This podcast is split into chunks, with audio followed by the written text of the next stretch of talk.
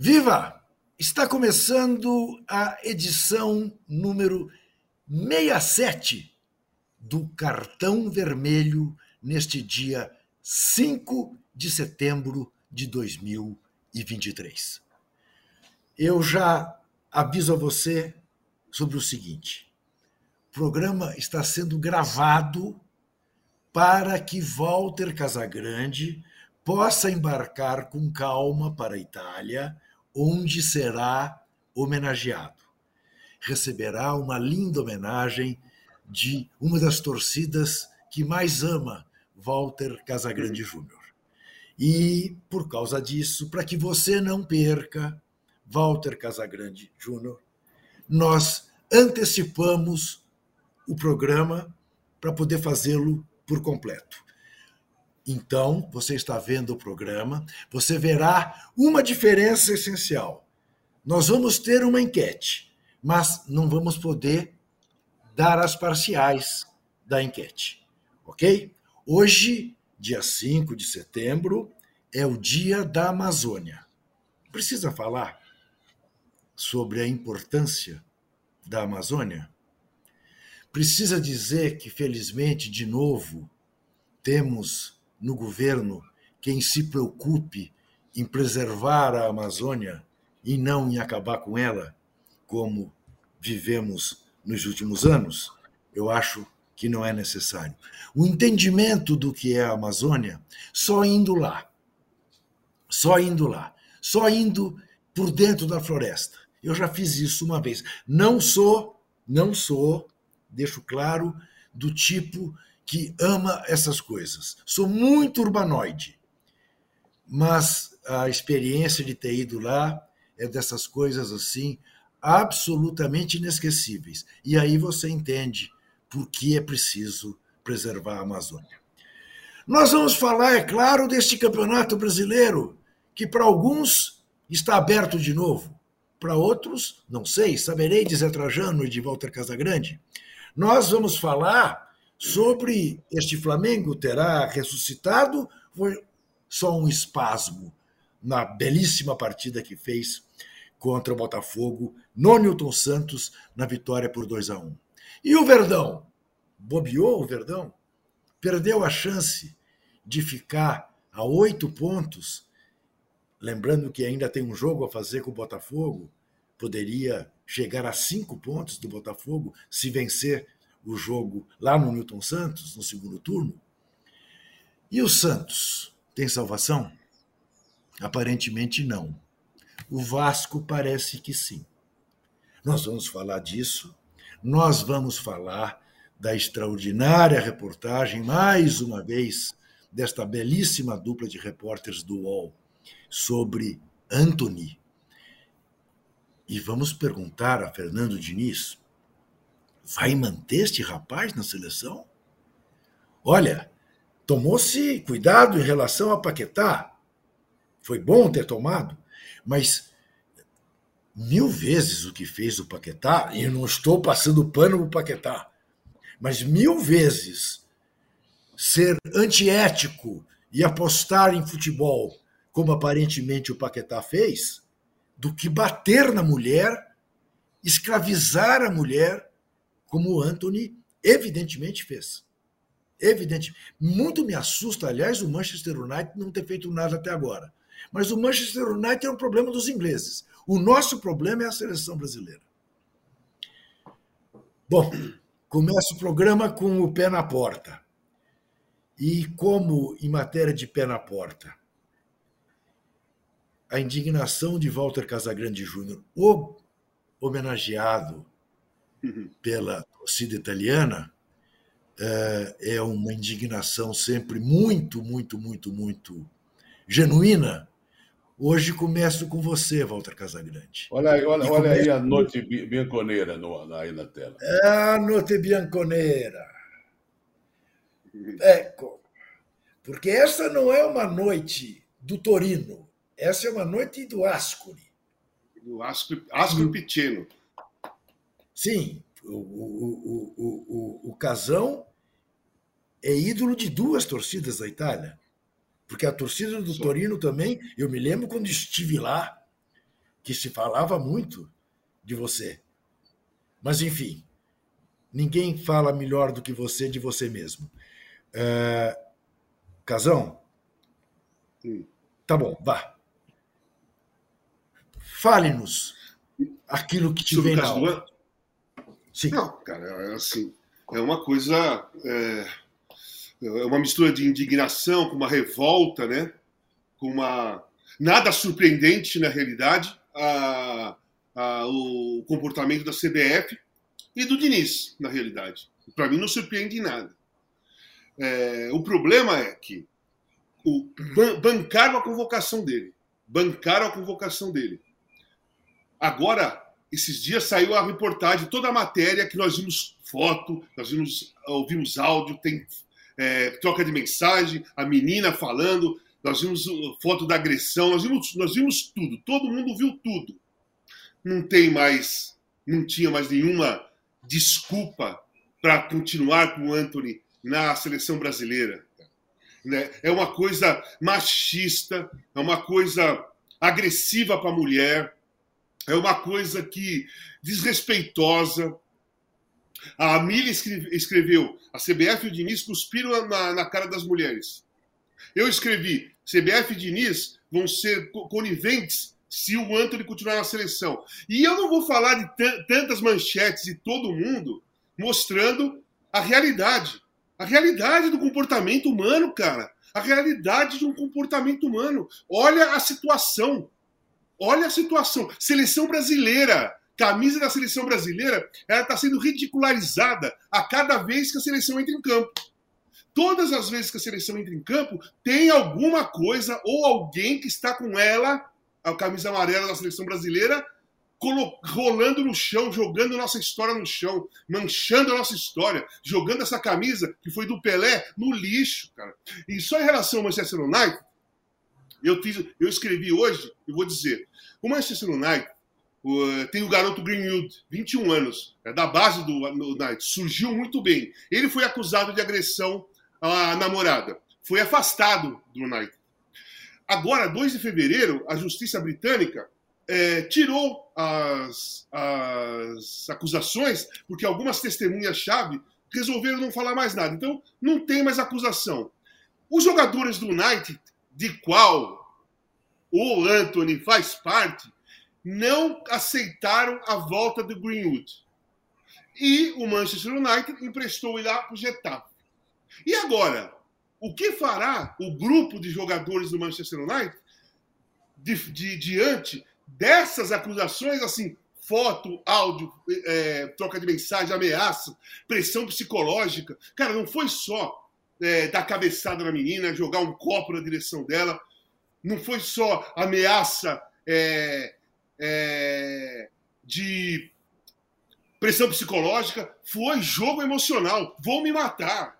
Se você não ficar comigo, eu também, eu vou, ninguém vai viver. Vou Isso é uma pressão psicológica para cima de uma menina de 21 anos, ou de 20, ou de 19, que, cara, nem, nem uma pessoa, nem um ser humano experiente, uma mulher ou um homem experiente, ouvindo isso da pessoa com que ela se relacionou, ou ele se relacionou, dizendo que eh, vai se matar, suporta, fica desesperado, não sabe o que fazer. Esse cara foi. Ele foi cafajeste com a menina, cara.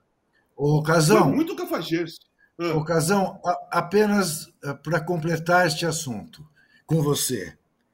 Uh, que cor de pele tem o senhor Mason Greenwood. Negro. Ele é negro. Sim. Ele é negro. E o Anthony? Não. É. isso talvez explique a atitude dos jogadores do Manchester United. Lembrando que a justiça retirou as acusações. Sim. Portanto, ele está livre, inocente até prova em contrário. É duro, é duro. O Zé, o Zé Trajano. E mesmo, e mesmo, e mesmo assim, o United, os jogadores não quiseram, ele foi para o Getafe. Isso, o, foi para o Getafe. Assim, será muito incoerente o grupo de jogadores do o mesmo, o mesmo grupo de jogadores claro. aceitar o Anthony. Claro. Ô Zé, não era uma ótima oportunidade para o Diniz desconvocá-lo e convocar o Bruno Henrique, não? Olha, eu acho que uma, um, seria uma boa oportunidade futebolística, né? Apesar que não tem Sim. nada a ver um com o outro, porque um joga na direita e claro. outro joga na esquerda, né? E na Isso. esquerda tem um Martinelli que está jogando para Chuchu. O caso, eu acho que é, de, é fora de campo, né? E é transportado para dentro de campo por esse comportamento de cafajeste, né? Machista, violento, que tem que ser punido de alguma forma. E se o caso que eu já falado aqui do Paquetá foi resolvido logo na hora, do Paquetá só não, tem também o Luiz Henrique, que é um jogador brasileiro jovem. Isso. poderia ter sido convocado. O próprio Diniz falou que esse, o Luiz Henrique não foi convocado por causa disso. Porque Isso. entra no mesmo tipo de acusação, né? De Isso. participar de, de maracutaia, de. De jogo, de, é, de aposta. Essa coisa, é. É o mesmo pacote, é o mesmo negócio. É o mesmo Paquetá pacote e Luiz Henrique. Tá, é, tá, é, tá no mesmo, a mesma acusação, no mesma história. Isso foi citado pelo Diniz. Agora eu li, acabei de ler antes, que vai ter uma reunião na CBF para tratar do assunto Anthony. Que precisava uma reportagem do porte dessa que foi publicada para o UOL e do, do, início de uma pressão popular, com artigos como do Casa Grande, da Mili, de outros tantos jornalistas que, que veem esse assunto com firmeza, que tratam com firmeza, porque tem outros que passam pano. A imprensa esportiva, gente, é reduto de gente que trata isso como coisa menor. A imprensa esportiva brasileira é machista, que protege. Já protegeram o Neymar tantas vezes, envolvido em outros tipos de. Não estou dizendo que o Neymar se envolveu em casos Aliás, é, você não viu a entrevista dele? Na entrevista em que ele se compara ao Zico. E olha, não vem não. O Zico foi muito mais jogador do que ele, mas enfim. Uh, ele diz que a seleção, ele adora a seleção pelo ambiente, só de pessoas boas. Ele diz isso, só é, de então pessoas está dizendo que todos os outros ambientes que ele conviveu eram de pessoas ruins, né? Isso, Santos, isso, Barcelona, isso, PSG, isso, né? E vai por aí. Então é um assunto que a gente não pode deixar passar. Aqui, aqui esse assunto não, não, pode, não pode ser deixado de lado. Não. Já tratamos do caso do Robin, que... sempre voltamos a falar do caso do Robin. Sim, Aliás, não temos sim. falado, não temos falado, deixamos um pouquinho de lado e temos que sempre lembrar. E esse assunto do Anthony será sempre lembrado aqui. E por isso que eu gosto muito de ler o Casa Grande, a Mirik, o, o, que são, eu acho até expoentes, que não deixam a peteca cair quando aparece um caso desse tipo. Né? Então, eu aguardo providências, aguardo providências do seu Diniz, da CBF, e vamos ver o que acontece. E do Manchester United também. E do Manchester United. Então, também. só uma coisinha. Vocês acham que precisava uma reunião para cortar o Antônio, para discutir caso Antônio? É, é, claro. Precisa de reunião? É. Precisa de uma reunião? Cara, primeiro que ele não tinha ter sido convocado. Segundo, a saiu a reportagem, meu, já, já marca uma entrevista coletiva e pronto. E só uma coisinha. Coincidentemente, todos os ambientes ruins que o Neymar estava, ele estava, né? Ele fazia parte ele do estava lá, é, do, claro. É. é ele estava lá, nos ambientes ruins. Estava lá. Coincidentemente. E mais uma coisa, só para concluir, Juca, dentro de campo. E o André não está jogando bem, não. Não. Não vem jogando essa bola que jogou algum tempo atrás, na época do Ajax, e logo chegou no Manchester United. Futebolisticamente falando, também não merecia ser convocado. Então, e eu quero pontuar novamente. Nós estamos gravando o programa de dia 5 no meio da tarde do dia 4. Significa dizer, se, e eu não acredito, tomara que eu me engane, se a CBF tomar a atitude que deve tomar de desconvocá-lo, aparentemente tudo isso que nós estamos dizendo ficou velho, mas não ficou. Porque não era nem para ele ter vindo para cá. Não era nem para ele ter sido convocado. Estarão pondo a tranca na porta depois da porta arrombada. Mas antes tarde do que nunca. Muito bem. Zé Trajano. Campeonato está aberto, Zé Trajano?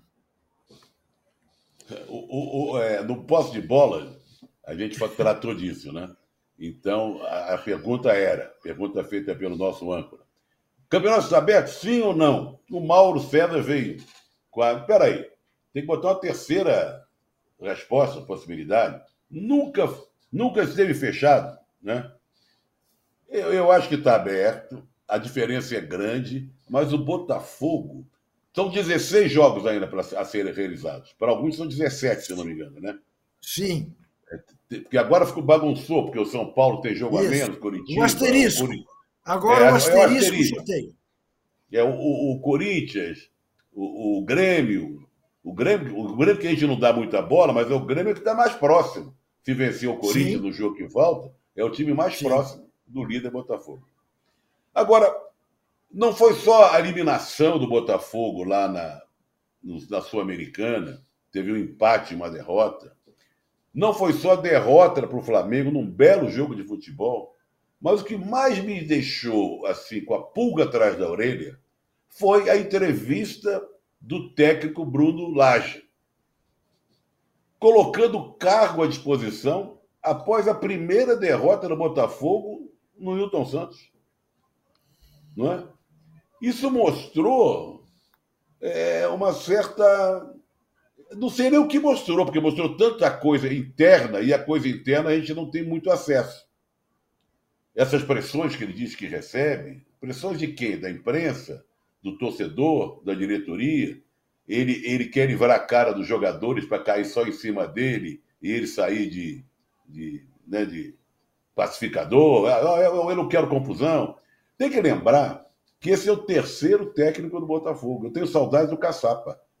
Eu, tenho, eu adorava o Caçapa ali na beira do, do, do, do campo, porque o Caçapa Gente com uma cara muito boa, querido pelos jogadores, com um histórico legal. Ele, ele levava em conta o que o Luiz Castro tinha deixado. Então ele prosseguia com, a, com o esquema do Luiz Castro. Ele não queria interferir muito no que estava dando certo. É claro que entrando um outro qualquer, não fosse só o Bruno Lage, iria tentar impor aos pouquinhos o seu jeito de ver o futebol. Né? E ele está impondo. Algumas coisas não estão dando certo. E também cá entre nós, é muito, que, o, que o botafoguense não me leve a mal. É um pouco estranho para todos nós, inclusive os botafoguenses, o Botafogo está liderando o campeonato com essa quantidade de pontos, a quantidade, com uma distância que tem em relação aos outros. É uma coisa tão surpreendente que ninguém esperava. E não é que o Botafogo esteja jogando maravilhosamente bem. Teve jogos do Botafogo que o Botafogo não jogou bem. Eu me lembro do jogo do Botafogo contra o Cruzeiro, inclusive, merecia perder. Mas, de repente, tem um artilheiro do campeonato Tiquinho, que estava lá pela Europa. Jogadores que a gente não ouvia falar, estão dando certo, Eduardo, não sei quem.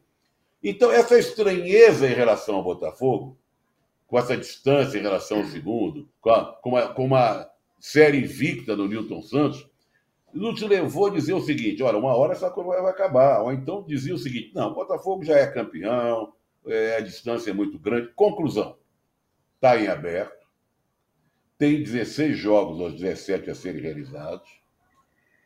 Os de baixo não estão ajudando muito, mas pode começar a crescer. Acho que o Flamengo vai crescer. Eu acho que o Flamengo vai crescer. Vai chegar lá, não sei. E o Palmeiras tem time para crescer e chegar lá. E o Grêmio, que a gente não dá bola, está mais perto que os outros, se ganhar do Corinthians. O Fluminense está começando a ressuscitar. Então, se o Botafogo não tomar tenência, é claro que você não pode jogar só por um jogo, mas não é só o jogo que eu falei. É a desclassificação da Sul-Americana. Ah, não estava dando bola para a Sul-Americana, mas gosta de, ninguém gosta de perder e ser eliminado. É a derrota num bom jogo, até não jogou mal contra o Flamengo, mas foi um bom jogo. Também comparando com, com o Derby, foi jogaço. E o técnico mostrando essa instabilidade emocional, uma coisa meio estranha. Jogando tudo isso no liquidificador, o campeonato está em aberto, porque eu não sei o que está acontecendo com o Botafogo. Ocasão, Posso falar uma coisa acha... sobre isso, rápido? Sim. Tem, não, pergunta, pergunta, não, fala, pergunta. Aí, não, eu, já emenda. Você não, acha que, é o, que é o Flamengo? Fala. Que, você acha que é o Flamengo Sim, que pode. Eu acho. Vamos lá. Eu acho que é o Flamengo. Mas, por exemplo, eu não acho que está aberto ainda. Eu não acho tá. que está aberto ainda. Eu acho que a diferença é grande. Eu acho que fica aberto quando, quando cai para. Se, se caso caia para sete. Sete são dois jogos.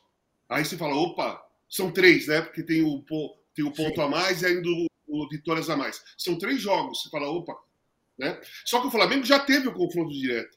O Flamengo tem que diminuir a diferença torcendo para os outros. Né? Ele já, ele, já, ele já fez a parte dele. Jogou o confronto direto e ganhou. Agora ele tem que continuar ganhando e torcer para outros.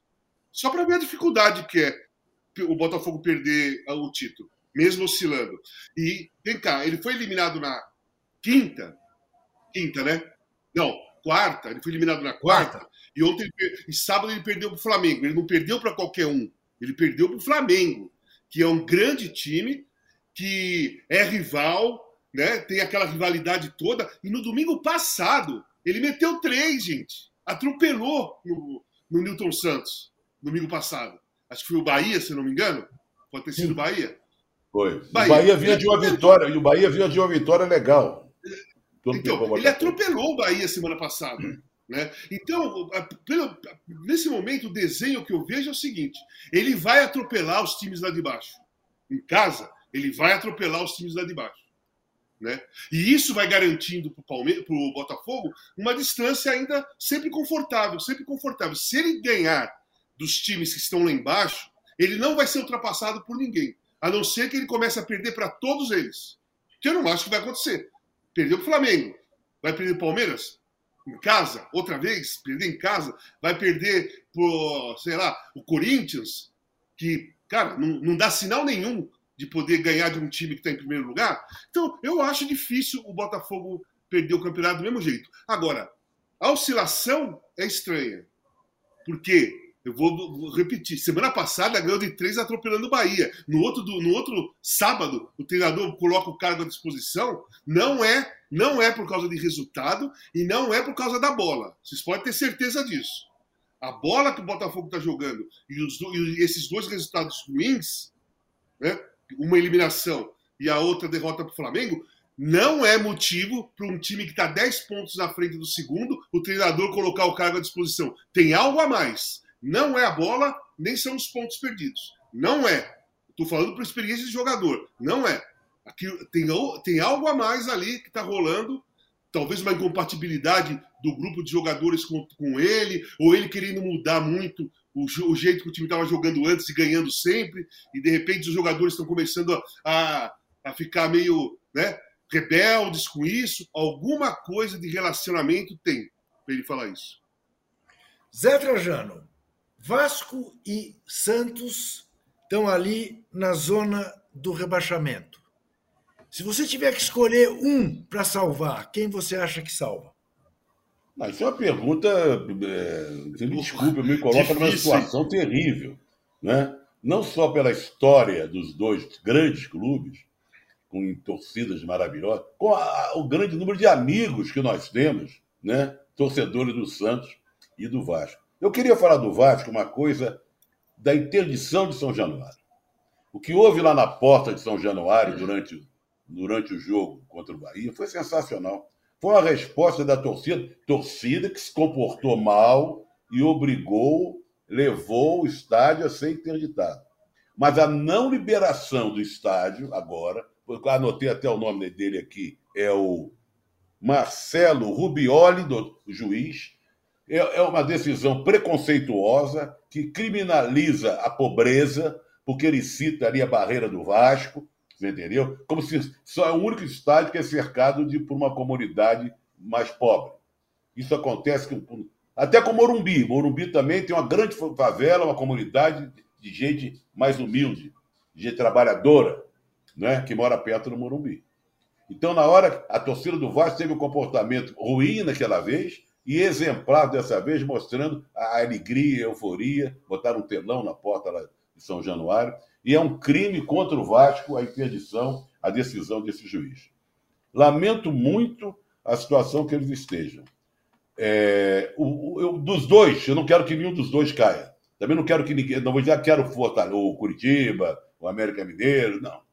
Mas olhando desenrolados acontecimentos, como diria o, o repórter Essa antigo, o Santos é o candidato maior ao rebaixamento.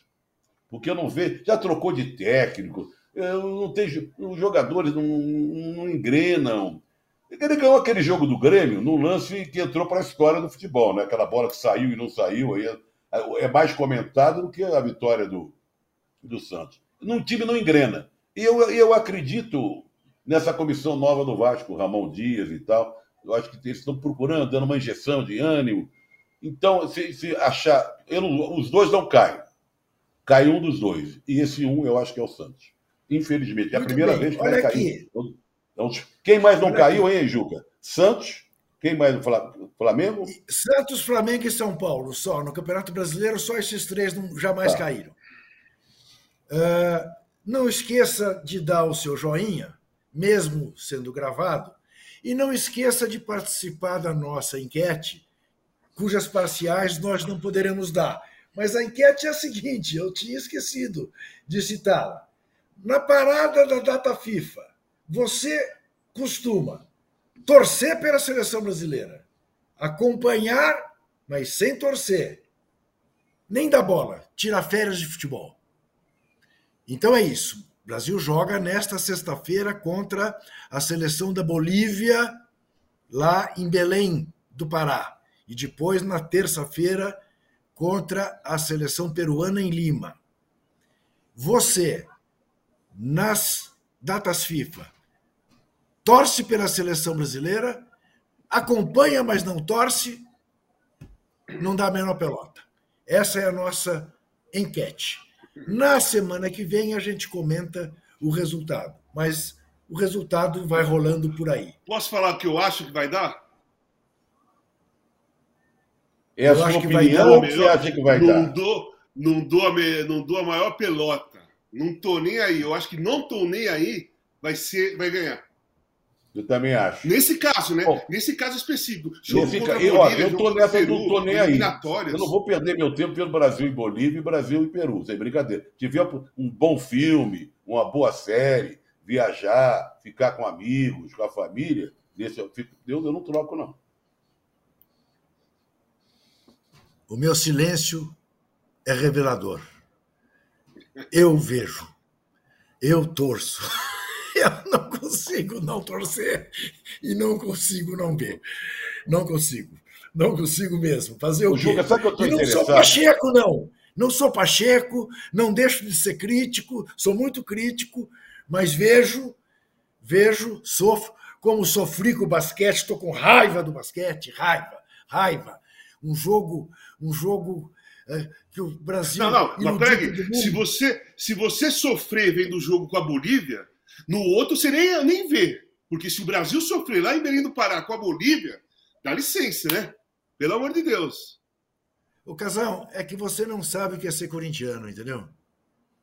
Claro. Não sei mesmo. Ô, Juca, Era você sabe uma coisa que eu estou interessado? O Casal ouvir, ele não sabe o que é ser corintiano. É, ele não sabe, não. Imagina. Quando, quando nós botamos aí o cartaz da festa lá em Ascoli, que vai homenagear uhum. o Casal, embaixo do cartaz tinha um menu. Então eu fiquei curioso para saber qual é o cardápio da festa, do jantar. E não deu, não deu para ler que a letra está muito pequenininha. Mas deve ser um baita jantar. Mas, é. cara, vai ser festa. Eu vou chegar de quinta até dia 14. Olha lá. O, o Casão, olha ali o menu na, embaixo, olha lá. Me refresca a memória, Casão. Ascoli é a quantos quilômetros de Turim? Não, não. Ascoli é 50 quilômetros de Roma e um, um, uma, uma, um, um, abismo de distância do, de Turim. Completamente distância de Turim. Porque é, é caminhando para o sul. É centro-sul da Itália. É colado em ah, Roma. Tá. Indo para Pescara. Turim é norte da Itália. Hã? Turim é norte, bem norte. Turim é Turim... norte. Tá, tá, é. tá. Norte da Itália. Quer dizer, você não e vai o... a Turim nessa ida. Nessa ida eu não vou a Turim porque eu tô com um compromisso inteirinho. Ele, eh, o pessoal de Turim queria que eu ficasse depois, porque vai ter uma reunião com os jogadores da minha época tal, mas é muito tempo para mim. Tá. Muito bem. Nós vamos fazer o nosso primeiro intervalo e voltaremos em seguida. Quando a gente fala em conexão, já logo imagina uma roda de amigos, família, um crush novo. Mas aqui a conexão é ainda mais importante. É com você. Conexão Viva Bem convida grandes especialistas para abordar saúde e bem-estar de forma clara e descomplicada. Aqui não tem mediquês, não tem termo difícil, nada disso. Porque a gente quer te ver cada vez mais conectado com a sua saúde. Sabe aquelas crenças populares e mitos que vivem rodando por aí? Estão com os dias contados, porque o nosso time vai desmistificar a saúde pra gente de uma vez por todas. Ainda tem dicas dos especialistas e famosos compartilhando com a gente suas próprias experiências. Tudo isso para a gente ficar ainda mais conectado com a nossa saúde.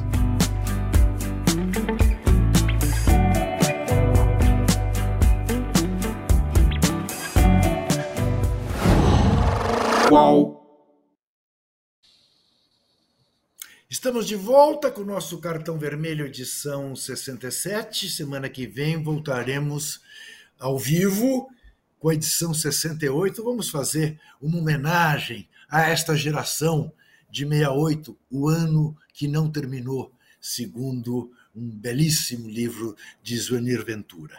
Faltou falar do Palmeiras no bloco anterior. O Zé Trajano, parece que o Dudu faz mais falta do que se poderia desejar, não? Será o Hendrick uma solução para, para a ausência de Dudu? Olha, é que o Dudu faz falta imensa, a gente sabe disso. Apesar que o Dudu, nessa temporada, não tem sido o Dudu de vários momentos importantes do Palmeiras. Mas é um jogador importantíssimo. Agora, o Hendrick depende do Abel. Porque o, o Abel está colocando o Hendrick no finalzinho do jogo e botou lenha no jogo. Né? Ele escolheu botar um lateral. Dois, jogou com dois laterais, né? E com, com o Ender no banco. E tem jogo que o Ender nem joga. Eu não sei, o, o, o Palmeiras. Então, você sabe que o Palmeiras se tornou um ponto de interrogação para mim? Que o Palmeiras já teve oportunidade de estar mais perto do Botafogo. E não tem aproveitado isso.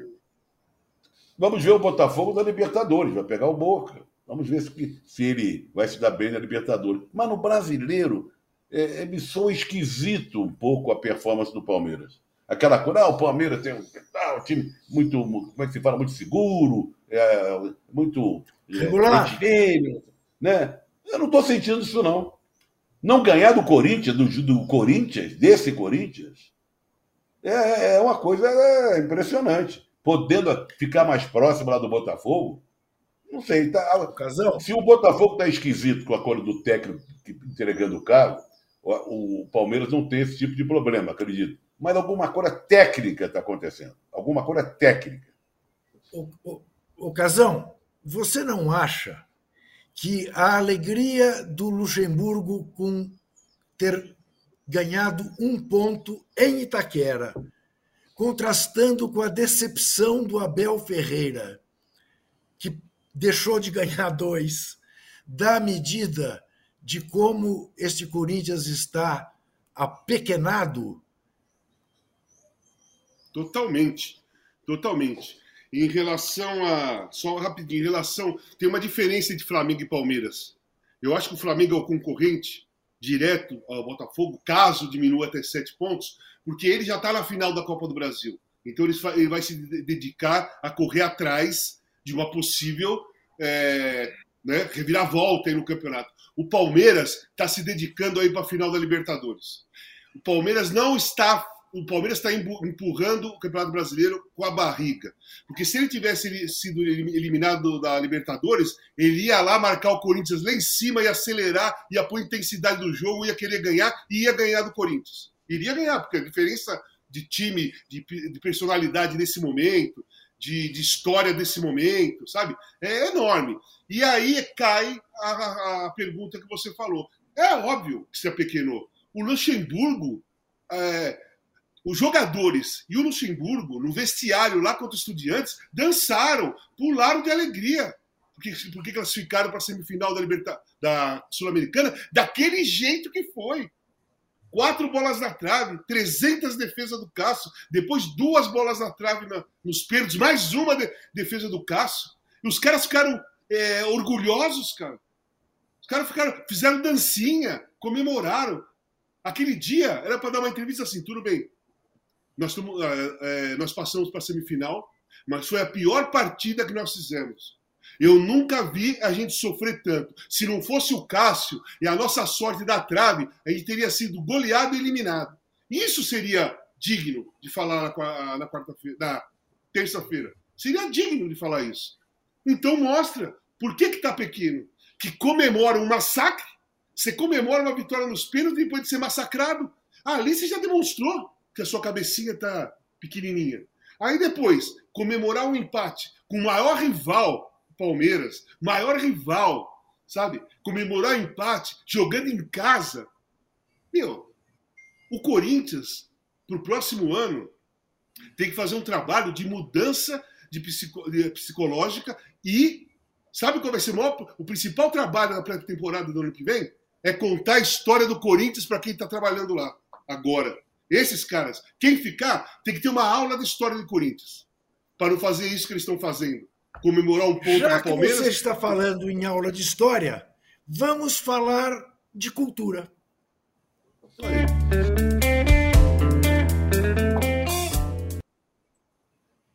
A minha dica é fácil para você ver no YouTube. Está no YouTube uma série comandada pelo jornalista Leandro Demore, que foi um dos cabeças do Vaza Jato.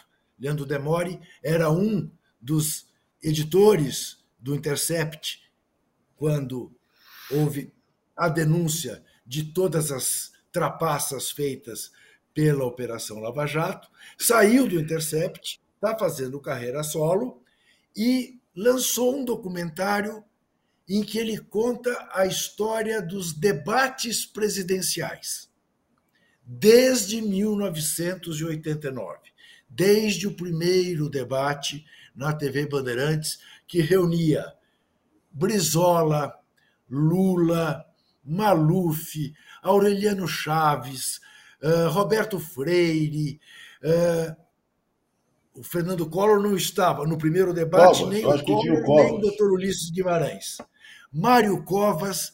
Bem, e ele seleciona os momentos mais gostosos, mais engraçados ou mais polêmicos. É um, eu vi o primeiro capítulo, ah, o, ah, o segundo ainda não foi para o ar, mas procure no YouTube que vale a pena para quem para quem era vivo e votou naquela eleição ah, é uma delícia. Para quem nunca viu é absolutamente importante do ponto de vista da formação política. É muito. Doutor Brizola dá um show chamando o Maluf de filhote da ditadura e o Maluf fica irritado. É uma delícia, vale a pena ver. Essa é a minha dica cultural. Você tem alguma, Zé Trajano? Olha, essa foi tão boa que eu vou, eu vou ficar quieto. Eu vou atrás dessa. Tá, tá bom. Casão? Não, vou nessa também. Vou assistir, inclusive. Só de ver a foto dos personagens lá atrás já é um barato. Não. Já é uma viagem é uma no delícia. tempo. É uma delícia. Então, vamos pôr o olho nos tipos.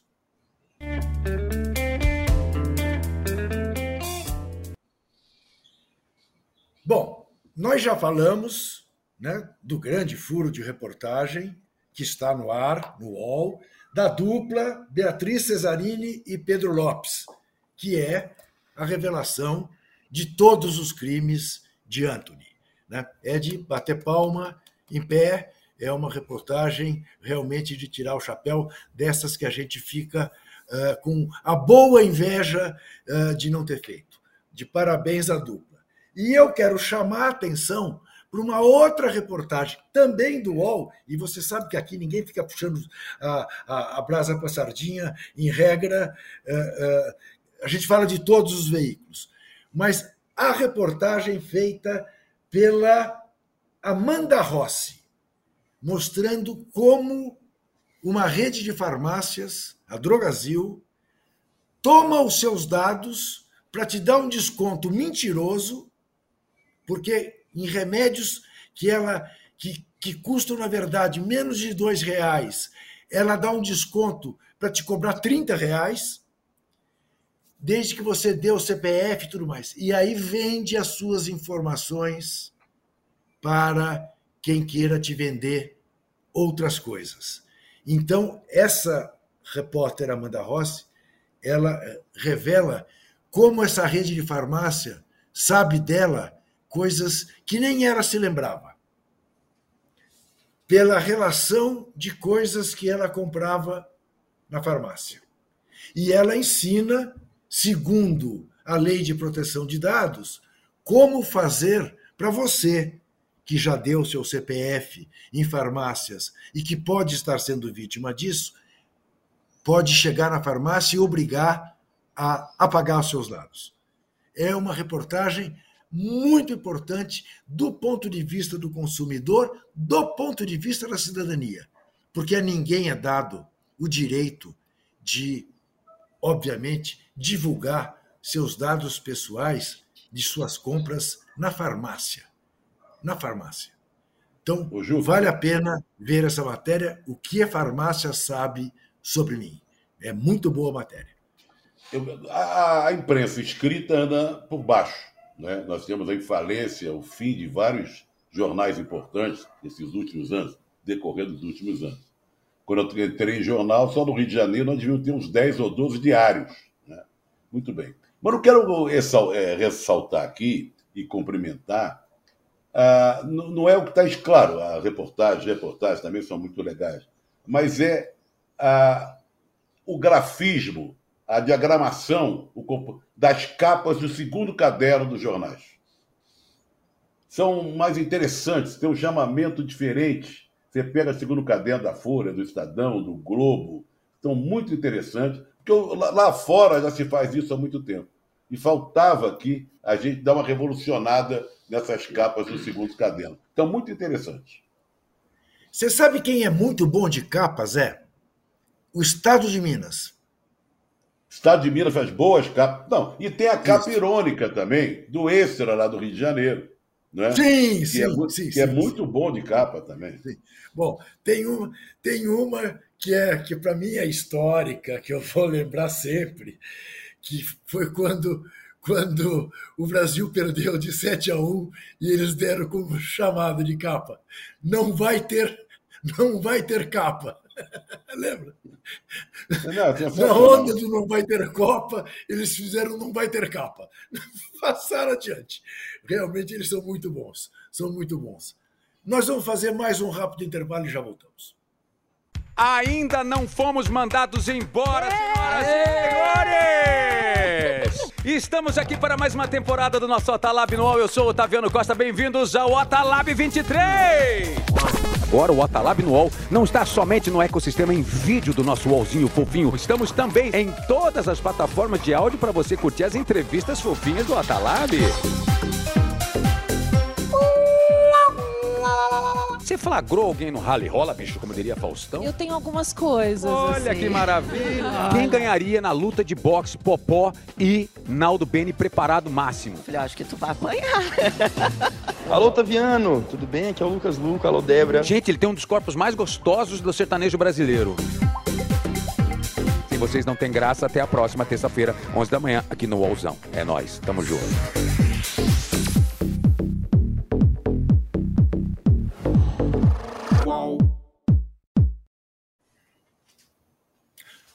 Estamos de volta. Dê o seu joinha para o cartão vermelho. Responda a nossa enquete.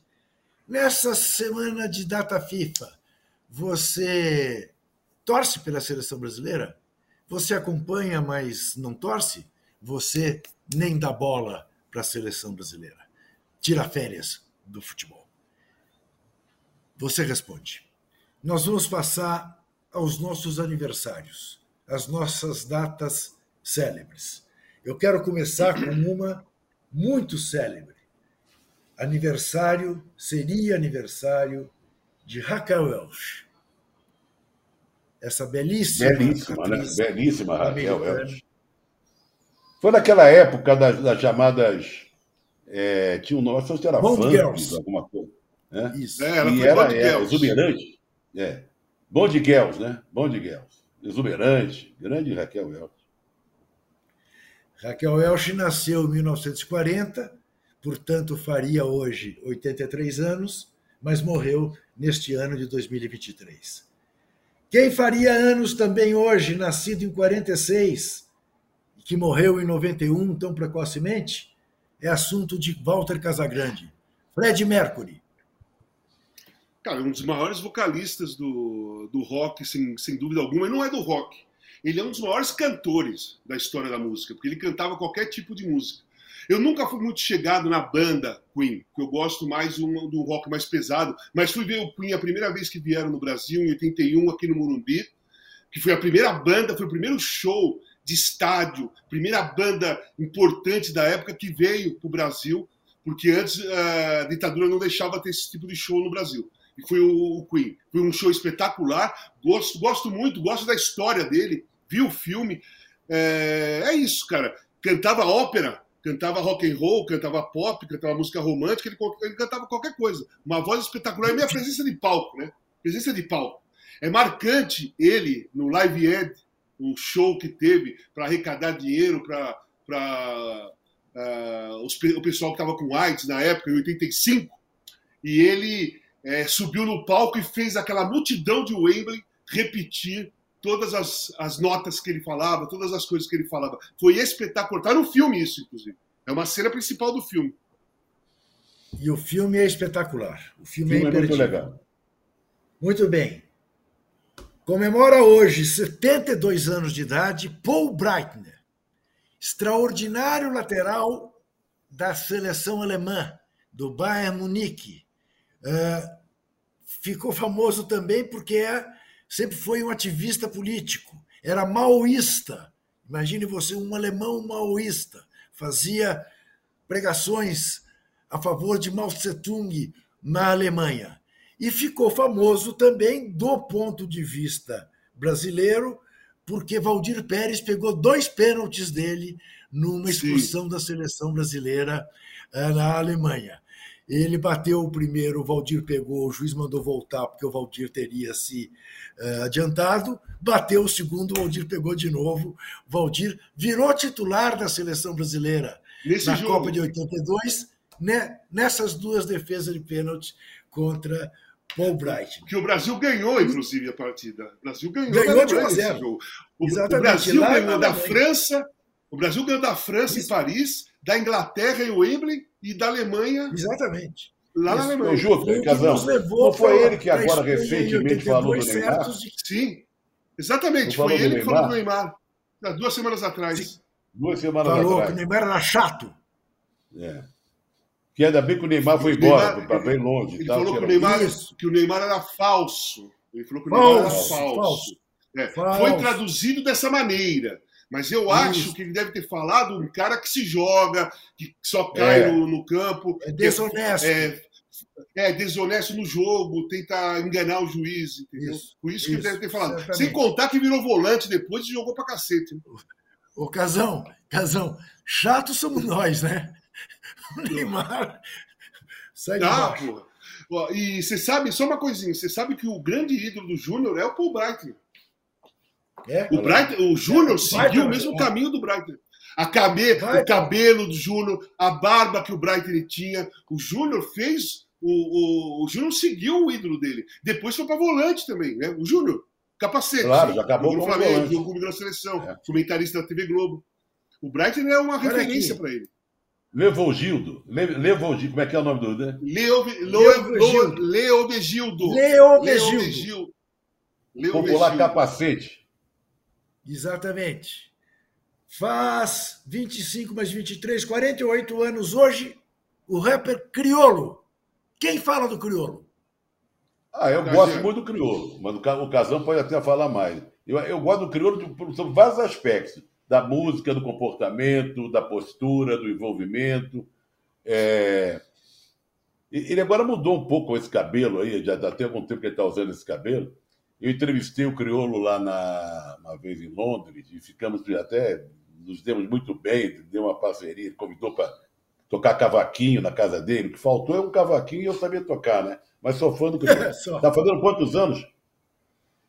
Ele está fazendo 48. É uma figuraça. Menino ainda. Menino figuraça. ainda, 48 anos. Muito bem. Um dia 5 de 1857, faz tempo, hein? Morria Augusto Conte, o Papa do positivismo que inspirou o Ordem e Progresso da nossa bandeira. Ordem e Progresso é inspirado nas teorias de Augusto Conte, o positivista, esta figura bonita que você está vendo aí. Também, num dia 5 de agosto, 5 de setembro, morreu a Madre Teresa de Calcutá, uma peregrina, uma santa indiana que morreu em 97, nasceu em 1910, nasceu junto com o Corinthians. Morreu aos 87 anos a Madre Teresa de Calcutá, que virou símbolo de bondade, né? Quando quer dizer que alguém é muito generoso, dizer uma verdadeira Madre Teresa. Você sabe que de... a cidade que ela nasceu é capital da Macedônia do Norte hoje. Era, os pais eram albaneses e ela se naturalizou indiana, porque ela nasceu lá nessa época aí, dividida com o Império Otomano e tudo mais. Ela, ela é ela era considerada albanesa, porque filho, filho de albaneses. Só que com toda a separação de hoje, a cidade que ela nasceu é capital da Macedônia do Norte. Ô, Juca, não Muito querendo escolhambar, nem fazer, nem fazer nenhum, nenhuma comparação, do mesmo jeito que você falou, quando fala em bondade, você fala, se remete a Madre Teresa de Calcutá, quando você também quer saber das coisas, se remete à mãe de Ná, né? Eu não sou nenhuma mãe de Ná, sabe aqui? para adivinhar é alguma coisa. Né? não estou é comparando, hein, gente? Eu estou fazendo uma brincadeira aqui. Sim, eu entendi. Zé Trajano, dois para você. Fausto Wolff, nascido em 1940, morreu em 2008, num dia 5 de setembro. Grande figura, grande jornalista, escrevia muito bem, atrevido, crítico, grande conhecedor de teatro, lançou vários livros importantes, se meteu na política, mais, mais brisolista como eu, foi candidato a deputado federal, bom papo, bom boêmio, figuraça, participou muito ativamente do, do Pasquim, figuraça, grande jornalista.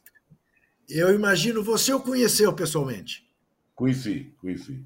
Tá. Conheci principalmente aquela fase de Brizola no Rio, Darcy. Tá, tá.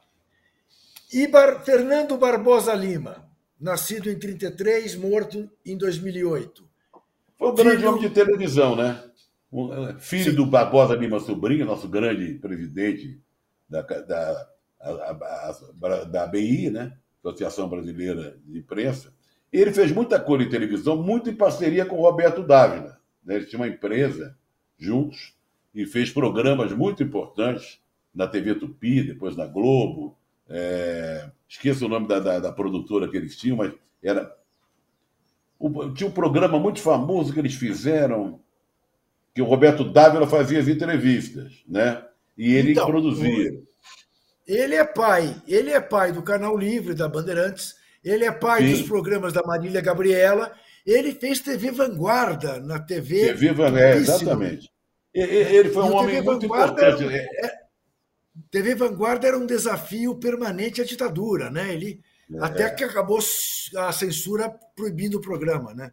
E aí era ele um até se afastou do jornalismo. Tinha até o Glauber né? Rocha como repórter. Exatamente, tinha o Glauber como repórter. E ao Zé, se eu não tô, se eu não tô enganado, eh, mesmo com a TV já em cores, ele só fazia em preto e branco, não era isso? O jornal dele? Eu, não, eu, eu, acho que a maior parte dos programas dele foi em preto e branco. Eu não sei se era de propósito ou se era uma coisa tá. é, é, tá. que ele acreditava e queria transmitir em preto e branco. Tá. Mas, Mas era um grande bom, homem né? de televisão. Escreveu o seu nome aí na história da TV brasileira. Sim. Eu me lembro de quem, quem gostava muito dele era o nosso Sérgio de Souza. É verdade. Querido Sérgio. Né? Exatamente. Muito bem. E Casão morreu em 2018, nesta data, nascida em 1926, Beatriz Segal. grande atriz, fantástica atriz. É, sempre bem elegante, né? os personagens dela eram sempre bem elegante, uma, fazia papel. Fez um papel de vilã histórico, né? de uma novela, eu não, eu não lembro Quem da mandou novela. matar Odete Reutemann? Odete Reutemann. É, exatamente. Quem, Quem mandou matou matar Odete Reutemann? Ela era a vilã da história, né? Então eu, eu sempre gostei muito da, da Beatriz. Ela, ela é, você lembra da morte dela? Eu po- eu posso falar alguma coisa que eu esteja confundido com uma outra atriz. Vocês se lembram como que ela faleceu, a Beatriz? Ou não? Não, antes dela morrer, eu não lembro bem como morreu, ela sofreu, ela sofreu, ela tropeçou numa calçada em Copacabana É, exatamente. É. e sofreu um acidente, Isso, machucou o rosto, sabe, é, denunciando inclusive o mal. Sabe por quê? Eu eu confundo um pouco ela com aquela outra atriz também elegante que se matou no Rio de Janeiro, que pulou da janela. Você lembra dessa daqui? Dessa daí, Trajano? Da, me- da, da mesma época dela, me- mesmo estilo, elegante também. é, pras- é, grandes novelas da TV Globo, eu confundo um pouco as duas. Eu não lembro o nome da outra, mas eu confundo um pouco as duas. Por isso que eu fiquei na, na retranca aí para falar alguma coisa. Muito uma bem. grande atriz de teatro, né, a Beatriz Segal, né? Sim, Eu, eu, vou, eu vou dar o meu, o meu cartão dourado para dois jogadores. Um, por essa recuperação plena, espetacular dessa figura simpaticíssima chamada Bruno Henrique. Com ele não tem tempo feio, não tem tempo bonito. Do, do jeito que as coisas vêm, ele as resolve. E mais uma vez resolveu para o Flamengo no sábado, lá no Newton Santos. E o outro é o terceiro cartão dourado que acho que eu dou para ele desde que a gente está no ar. É para esse maluco desse norueguês, o Cometa Hala. Esse rapaz fez um gol no jogo sábado do Manchester City. Alguém foi à linha de fundo pela esquerda e não, não cruzou, nem passou, nem centrou. Deu uma bomba para dentro da área. E ele veio feito um raio e bateu de primeira. Pá! foi o Phil Foden. Foi o Folder que faz, Phil fez o Foden passe. fez a jogada pela esquerda, aí dá uma porrada para dentro da área, ele vem. É impressionante, né, Casão? Casão escreveu que ele é o maior centroavante do mundo. O maior não, o Nesse melhor. momento é. É, nesse momento é. Ele finaliza, ele, ele sabe. Sabe qual- uma, uma das coisas, uma das maiores virtudes que ele tem e que pouca gente presta atenção? É, ele não entra em impedimento, cara. Por isso que ele faz um montão de gol. Ele raramente, raramente, o Haaland entra em impedimento. Vocês lembram do primeiro gol do City? Como é que foi? Do, do Julian Sim. Álvares? Que foi uma enfiada de bola para ele. Ele, na ele, ele estava na linha da zaga, adversário na linha. Ele, ele olhou do lado, esperou o cara tocar para depois ele arrancar. E aí ele cruzou, Dá o uma Julian Álvares paradinha. fez o gol. É isso mesmo. Ele não entra, ele não entra em impedimento, cara. Muito inteligente. É Sabe, isso só uma coisinha. Agora eu queria dar um eu outro cartão dourado, Juca. Só, só uma coisa, eu Outro lembrei da atriz. Eu lembrei da atriz. Aricle Pérez. Aricle Ela, Pérez. é, tá. É, ela nasceu, inclusive vale a pena falar, porque ela nasceu em 7 de setembro. Ela saiu de uma novela que ela fez muito sucesso e demorou para ser chamada e acabou se matando aqui em Gianópolis. Era a Aricle Pérez, que eu queria lembrar. Mas eu queria dar um cartão dourado para outro centroavante. Pela recuperação do Gabriel Jesus, que passou um tempo machucado, fora do time, voltou e entrou no finalzinho fez um gol maravilhoso, um gol de centroavante. E o que ele fez, o, o, o, o, Cebolinha Breno não Lopes. conseguiu fazer sem goleiro. Ele pegou a bola no meio de campo, em vez de chutar, ele foi correndo, driblou o zagueiro, escolheu o canto e pimba. Gol belíssimo. Ele não, ele não, ele não driblou o zagueiro. Ele não driblou o zagueiro. O zagueiro se o cara no chão, com né? o corte que ele deu. Não, É. foi, foi muito. Foi muito. Foi um golaço, cara. Eu até escrevi, foi um golaço. você quer dar um outro cartão amarelo? Um, outro cartão dourado? Pro Moscardo? É? Ah, sim, verdade, tinha esquecido. Para o garoto é, Gabriel Moscardo. Não, não é pela bola, tá jogando muito, mas não é pela bola. É pela entrevista do intervalo, quando ele soube que tinha sido convocado para a seleção sub-20, a pré-olímpica, que ele chorou e falou que era o sonho da vida dele e tal, tal, tal. Por que eu quero destacar o Moscardo? Porque as entrevistas de jogadores de futebol e de treinadores são péssimas. Os caras estão muito ruins de entrevista. Ou, ou é agressiva, ou é repetitiva. Sabe? É, ou querem mudar o assunto, ou no, respondem só as perguntas que eles, querem, que eles querem ouvir e responder, não falam nada. E o garoto, ainda com 17 anos, não tem esse vício, cara. Ele não tem esse vício que o futebol tem hoje. Então ele é espontâneo, ele é natural, ele deixou a emoção dele é, ir para fora e falou aquilo que ele falou. Cara, se fosse um jogador experiente, ele ia falar: ah, legal, sempre eu sabia que ia chegar a minha hora porque eu estava jogando bem e tal, não sei o quê. Não, ele não sabia que ia chegar a hora dele. Ele sabia que estava jogando bem, mas a seleção não passava na cabeça dele, era só um Casão, sonho. Casão, eu concordo com tudo que você falou, fiquei comovido com a emoção dele. Mas vamos combinar que péssima hora para a CBF anunciar convocação dos dois, dele e do Alexander. Porque, obviamente, no segundo tempo ele estava inteiramente avoado. Porque não dá. Ele, um cara que sofreu aquela emoção que ele sofreu no intervalo, primeira convocação, 17 anos de idade, o segundo tempo ele, ele não conseguia jogar. Não é hora de você ele, anunciar. Ele está num turbilhão. Ele está num turbilhão, Isso. do que eu sei. Não é ele, hora. Ele, Espera eu, acabar os jogos e anuncia, meu Deus. O, o, sonho de um garoto da base que está jogando no claro. time que ele torce é vestir a camisa do time profissional. Ele conseguiu é. uns cinco anos antes do que ele esperava. Claro. Né? Ele, tem, ele tem 17, aí ele vai e joga. Aí ele toma a posição já no segundo jogo, porque o primeiro ele só jogou um tempo, uma, uma parte do jogo. No segundo, ele foi titular.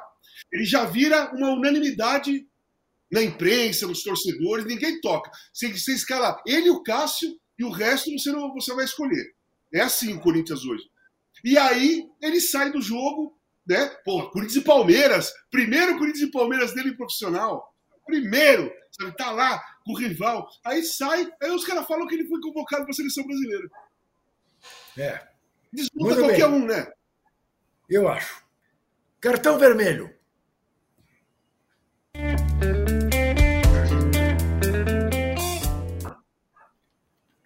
Tem uma série de cartões vermelhos hoje para distribuir. Um deles ao técnico lusitano do Botafogo de Futebol e Regatas, pela patética entrevista da entrega do cargo. Bruno Lage, fica aqui o seu cartão vermelho. Outro para o juiz que proibiu jogos de futebol em São Januário. São Januário é dos mais tradicionais estádios do Brasil. Em São Januário, Getúlio Vargas discursava. São Januário é anterior ao Pacaembu, é anterior ao Maracanã. São Januário é um palco do futebol brasileiro. A vida inteira teve jogo lá.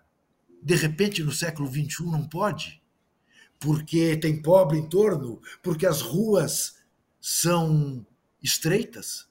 Ora, as ruas sempre foram estreitas. E desde quando lugar que tem gente pobre é um lugar mais perigoso do que um lugar em que tem gente rica? É, os crimes no Leblon são passáveis. Os na barreira de São Januário não são. É disso que nós estamos falando. Então é bom prestar atenção, senhor juiz, uh, o cartão vermelho. Cartão vermelho também, evidentemente, para o trio Anthony, Diniz, CBF. É, uma, é, um, é um pupurri de cartões vermelhos para essa gente insensível que convoca para a seleção um cara que fez o que ele fez com a mulher dele. Esses são os meus cartões vermelhos alguns mais. O Casão ia dar esse trio aí, né? Não, esse eu, trio, né? o meu cartão vermelho são esses três. O meu cartão vermelho são esses três. O Anthony, acho... não preciso explicar. Tá. Não preciso explicar. Agora, Diniz e CBF, cara, gente, não deveria ser convocado o Anthony. Convocaram. Hoje saiu a matéria, foi hoje, né? A matéria absurda, é, maravilhosa, inclusive, da, da dupla aqui do UOL. Pô, na hora, convoca uma entrevista coletiva, o presidente da CBF, o treinador Fernando Diniz, e anuncia: o, o Anthony está sendo desconvocado. pela seleção brasileira por causa de ser, está sendo acusado por agredir a namorada. Ele tem que resolver o problema dele, a vida dele. Nós não queremos aqui na seleção brasileira, para representar o nosso país, pessoas que agridem mulheres. Isso, isso seria digno. E eles não fizeram. Muito bem. Terça-feira que vem estaremos de volta às sete e meia da noite, ao vivo. Ao vivo. Hoje ficamos devendo o resultado da enquete. Na terça-feira que vem nós daremos. Amanhã, nove horas da manhã, tem o All News Esporte, com a Luiz Oliveira. Às onze tem o De Primeira, com Marcelo Azan e com o PVC. Na sexta-feira tem, às nove da manhã, o Posse de Bola, com o âncora, com o Arnaldo Ribeiro, com Mauro César Pereira, com Zé Trajano e comigo, até terça, sete e meia da noite. Até lá. Boa viagem, Casão. Boa, Casão. Boa viagem.